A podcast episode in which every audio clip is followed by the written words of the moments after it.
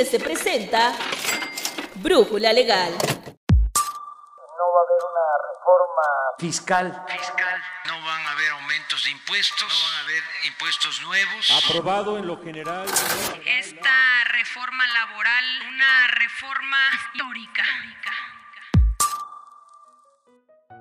La emocionante, estresante, conflictiva, pero gratificante gestión de una empresa. Las dudas e inquietudes son una constante cuando se administra un negocio, pero no hay necesidad de agobiarse más. En IDC nos aseguramos de que tus preocupaciones sean menores y te damos respuesta a todas tus dudas. Lo que estás por escuchar es una recreación de nuestra afamada sección La Empresa Consulta. Soy Rodrigo Hernández López y seré tu guía en esta primera entrega de IDC Te Resuelve. Promovimos a una trabajadora como administrador de finanzas, quien tiene más de 10 años al servicio de la empresa. Sin embargo, desconocemos si debemos actualizar el contrato de trabajo que tenemos celebrado con ella. Partamos de lo que indica la Ley Federal del Trabajo, en específico de los artículos 24 y 25, que señalan que la existencia del contrato de trabajo tiene por objeto que tanto el patrón como el trabajador tengan conocimiento previo de las condiciones de trabajo que prevalecerán mientras dure el vínculo laboral que los une. No existe alguna disposición legal que obligue a los patrones a actualizar los contratos individuales de trabajo. Pero en la práctica es común que los trabajadores cambien de puesto o su salario se incremente con el paso del tiempo.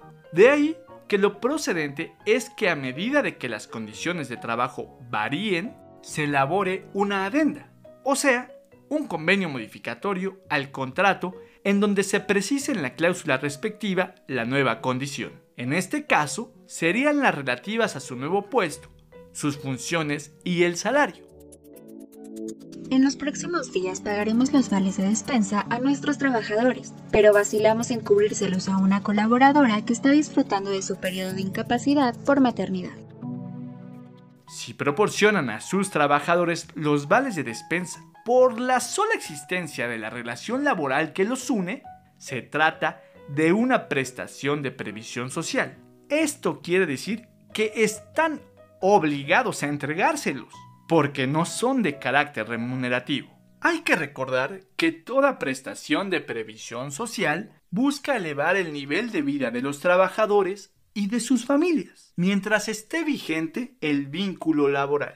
Esto es contrario a lo que sucede cuando el otorgamiento de una prestación se condiciona a la prestación de los servicios de los colaboradores, en cuyo caso no sería previsión social y por ello tampoco hay contraprestación, según los artículos 82 y 84 de la Ley Federal del Trabajo. Soy una persona física del régimen de actividades empresariales y servicios profesionales. En abril de 2020 adquirí un automóvil de una persona física, el cual fue pagado con transferencia bancaria. Sin embargo, el vendedor no me generó la factura, sino que me la endosó. ¿Puedo hacer la deducción del vehículo? El endoso puede demostrar la transmisión de propiedad. Esto por costumbre comercial ya que una factura no puede endosarse por no ser un título de crédito, pero el comprobante que los contribuyentes necesitan para soportar la deducción es un documento con los requisitos fiscales, dado que la citada factura no se ajusta a lo establecido en los artículos 29 y 29A del Código Fiscal de la Federación y demás disposiciones aplicables. Lo ideal es que la operación se perfeccione con un contrato de compraventa. Sin embargo, con esto no se resuelve la problemática fiscal. De ahí que se debe observar el régimen fiscal de la persona que enajena el vehículo, toda vez que según la regla 2.7.3.4 de la Resolución Miscelánea Fiscal 2020, existe la posibilidad de que puedan expedir el CFDI cumpliendo con los requisitos previstos en los artículos 29 y 29A del Código Fiscal, por cuenta del adquiriente.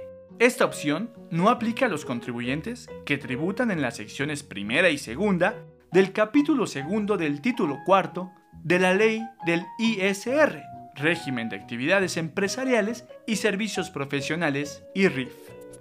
Construimos un conjunto de oficinas para rentarlas. La idea es que el monto del alquiler se pague en dólares, pero queremos saber si es legal que así lo establezcamos en el contrato.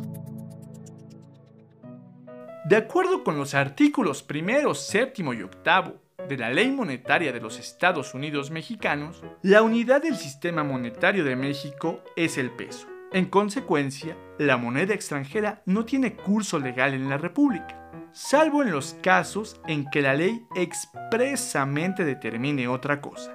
No obstante, es lícito contraer obligaciones en moneda extranjera siempre que sean pagadas en pesos, pues según lo disponen los preceptos indicados, las obligaciones de pago en moneda extranjera contraídas dentro o fuera de la República para ser cumplidas en esta se solventarán entregando el equivalente en moneda nacional al tipo de cambio que rige en el lugar y fecha en que se haga el pago. Para determinar qué tipo de cambio resulta aplicable, habrá que atenderse a las disposiciones publicadas por el Banco de México todos los días en el diario oficial de la Federación. Incluso, la Corte ha señalado que el contrato en dólares es válido, pues cumple con el requisito de ser cierto y determinado es válido celebrar un contrato de arrendamiento en dólares, siempre que se estipule que el pago efectivo de la renta debe liquidarse en pesos, con base en el tipo de cambio del día en que venza el alquiler. De no atender estas restricciones, el negocio será inválido, ya que las limitaciones de la ley monetaria son irrenunciables. Y en términos del artículo 77 del Código de Comercio, las convenciones ilícitas mm, no producen obligación ni acción. Estas y más respuestas las podrás consultar en nuestra edición 468 que está a la venta en forma individual en la plataforma Yumac desde el pasado 31 de julio. No olvides que nuestro servicio de consultoría está activo de 8 a.m. a 5 p.m. de lunes a jueves y los viernes de las 8 de la mañana a las 3 de la tarde. Agradecemos la adaptación del guion, producción y realización a Alan Morgan. Te esperamos en nuestra siguiente emisión de Brújula Legal. Yo soy Rodrigo Hernández López. Hasta la próxima.